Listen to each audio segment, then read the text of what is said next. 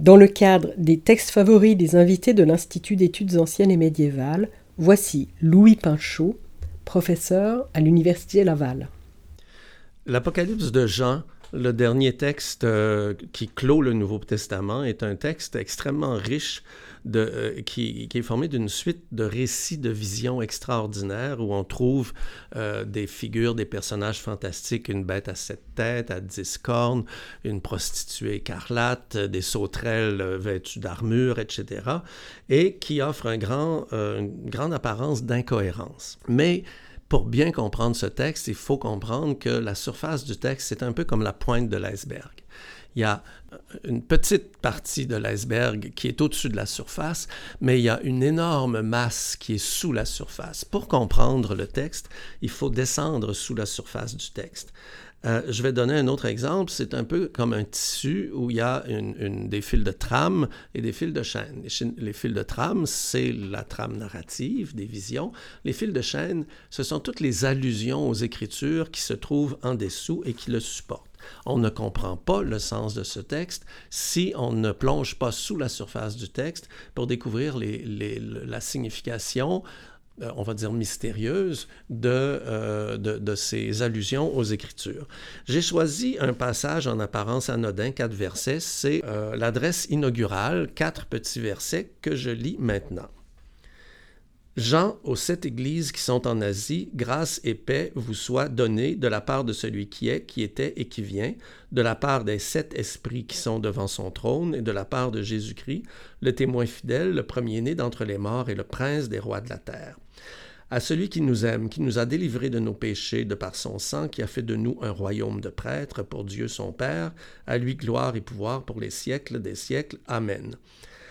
Voici, il vient au milieu des nuées, et tout œil le verra, et ceux mêmes qui l'ont percé, toutes les tribus de la terre seront en deuil à cause de lui.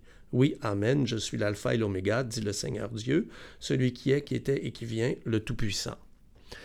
Euh, à première vue, on comprend pas. Bon, on comprend d'un certain point que c'est une révélation qui vient de Dieu, qui s'adresse à un prophète, etc. Mais, mais pourquoi un témoin fidèle euh, Pourquoi euh, le clouer C'est quoi le lien? Bon, ça n'est pas évident. Alors, tout, il y, y, a un certain nombre d'expressions témoin fidèle, premier-né d'entre les morts et prince des rois de la terre. Ça vient du psaume 89. Euh, celui qui est, qui qui vient, ça vient de l'Exode. Celui, par exemple, Exode 16 aussi, qui a fait de nous un royaume et des prêtres pour Dieu son Père. Celui qui vient sous les nuées du ciel, c'est le livre de Daniel, chapitre 7, verset 13. Euh, Zacharie, euh, chapitre 12, le prophète Zacharie, celui qu'ils ont percé. Bon. Alors, en apparence, on se dit, ben, c'est quelqu'un qui a joué avec des blocs Lego, puis il a, grappillé à gauche et à droite, puis il a fait un truc pour faire beau. Mais non. Euh, quand on, repère ces, références à des textes des Écritures, il faut aller lire.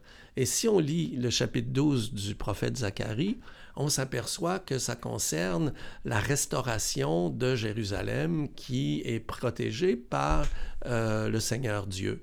Or, euh, l'apôtre Jean écrit euh, son, sa révélation en réaction à la chute de Jérusalem. Alors, quand on, se rend compte qu'il y a là une, une, allusion au prophète Zacharie et qu'on s'aperçoit que tout ce passage auquel est emprunté une petite expression, hein, celui qui est cloué, est une sorte d'annonce du triomphe de Jérusalem, on voit tout de suite où est-ce qu'on s'en va. Et c'est la même chose avec euh, l'expression témoin fidèle ou premier-né des, des, princes de la terre.